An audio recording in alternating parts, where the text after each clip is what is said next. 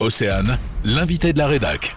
Jean-Jacques Meunier, bonjour. Euh, bonjour. Vous êtes écrivain, historien, spécialiste de la Bretagne. La Bretagne dont l'emblème, le Gwenadu, fête ses 100 ans cette année, ce qui est somme toute euh, assez récent pour un drapeau. Pour autant, ce n'est pas, j'imagine, le premier drapeau des Bretons Non, bien avant, il y a eu euh, le croise-du, la croix noire sur fond blanc, qui était employé à l'époque des croisades. Et après, il y a eu le champ d'hermine que les ducs de Bretagne arboraient. Et par la suite, on a voulu faire un drapeau plus moderne, pas lié forcément à, une croyance religieuse. Et euh, Maurice Marshall a dessiné ce drapeau vers 1923, en s'inspirant apparemment quand même du drapeau américain. Et puis euh, des bandes blanches et noires correspondant euh, aux évêchés de Bretagne. Alors, on est en 1923, mais hmm. pourquoi à ce moment-là, dans quelles circonstances il crée ce nouveau drapeau breton? Ah. Donc, se préparait à l'époque une exposition internationale des arts décoratifs, et Maurice Marshall, comme les autres, euh, pense à un pavillon breton pour cette exposition internationale, et il fallait donc euh, avoir assez rapidement un drapeau. Maurice Marshall a fait une première version un peu différente de celle d'aujourd'hui avec des mouchetures d'hermine.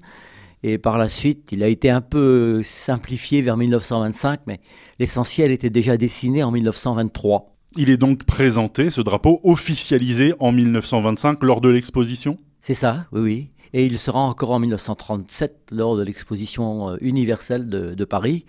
Et depuis, donc, euh, il est partout, même sur les frontons des mairies et même, je crois, sur les plaques minéralogiques.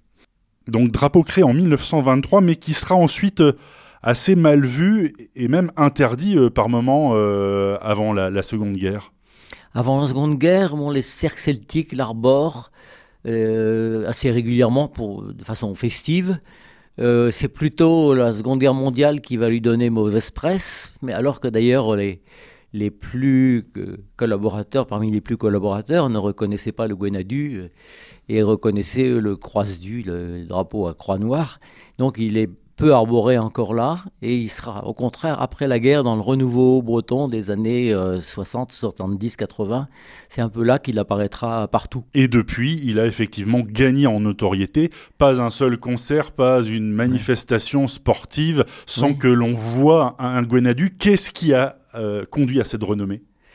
Euh, Disons qu'une population qui a envie de se montrer en tant que telle, mais euh, que ce soit une manifestation de médecins, euh, d'ouvriers, etc. Il y a toujours des gens qui ont envie de montrer euh, une identité collective bretonne, mais c'est devenu très très naturel. Quoi. Et euh, sur les frontons des mairies, il y a à côté du drapeau français, du drapeau européen, voire du drapeau départemental drapeau qui comprend, vous l'avez dit Jean-Jacques, 11 hermines. Là, la signification est assez floue, je crois. Oui, donc les hermines, c'était déjà le symbole des ducs de Bretagne quoi que ce soit un Français, un, un cousin du roi qui l'ait importé en Bretagne, mais les Bretons se le sont appropriés, les ducs de Bretagne se le sont appropriés, l'hermine, plutôt de la mort que la souillure, c'est la devise de l'hermine, et c'était la devise également des ducs de Bretagne. Mais pourquoi 11 On ne sait pas très bien pourquoi non, ce le nombre est un peu dû au hasard, et il a varié au début d'un drapeau à l'autre. Et puis finalement, on a codifié comme ça sans, sans qu'il y ait d'autorité pour le faire. C'est devenu euh, plus commode de prendre le même nombre à chaque fois. Et puis, euh, neuf bandes, quatre blanches, les pays euh, de la Basse-Bretagne, et cinq noirs, les pays de la Haute-Bretagne, dont le pays de Nantes. C'est donc le drapeau d'une Bretagne historique. Oui, oui, donc la Bretagne historique, il faut savoir quand même qu'elle a perduré euh, jusqu'à nos jours, par exemple sur le plan judiciaire. La Bretagne judiciaire, la cour d'appel de Rennes, euh, comprend les cinq départements. Et euh, on a beaucoup hésité dans les années 60-70 sur une Bretagne administrative à 4 ou à 5. Et puis, euh, peu à peu, donc, euh, l'État a poussé euh, à quatre départements et aussi peut-être la rivalité entre Rennes et Nantes. À propos de réunification, le gouvernement projette un, nouveau redécoupage là, des régions. On en parle en ce moment. Est-ce qu'un rattachement vous semble possible, crédible? Donc, ce qui a été demandé par 110 000 personnes à peu près, c'est une consultation de population. C'est vrai que toutes les réformes régionales jusqu'ici ne se sont jamais faite avec consultation. L'intérêt d'une réforme régionale, c'est d'associer la population pour que la région ensuite vive, vive et soit perçue comme telle, et non pas seulement comme un cadre administratif. Mais bon, cela dit, je pense vraiment pas que la, période se prête en ce moment à cette réforme-là. Et puis dans votre actualité, Jean-Jacques, il y a un, nouveau documentaire. Vous en avez euh, déjà réalisé euh, euh, une dizaine, une douzaine, je crois, avec Olivier Caïbo et Loïc Chaperon, consacrés aux, différents pays bretons. cette fois, vous vous êtes intéressé au Guélo, souvent associé d'ailleurs au Trégor, qui sont pourtant très dissemblables. Ben, disons, point commun, le Guélo et, et, le Trégor ont une façade maritime qui est la façade nord de la Bretagne, nord-ouest de la Bretagne, et là, ils avaient des liens assez étroits. Hein.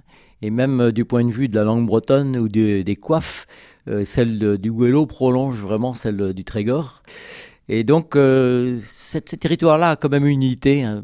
Bretagne Nord, grande période d'activité maritime du 15e au 19e, 20e siècle, et plus de difficultés aujourd'hui.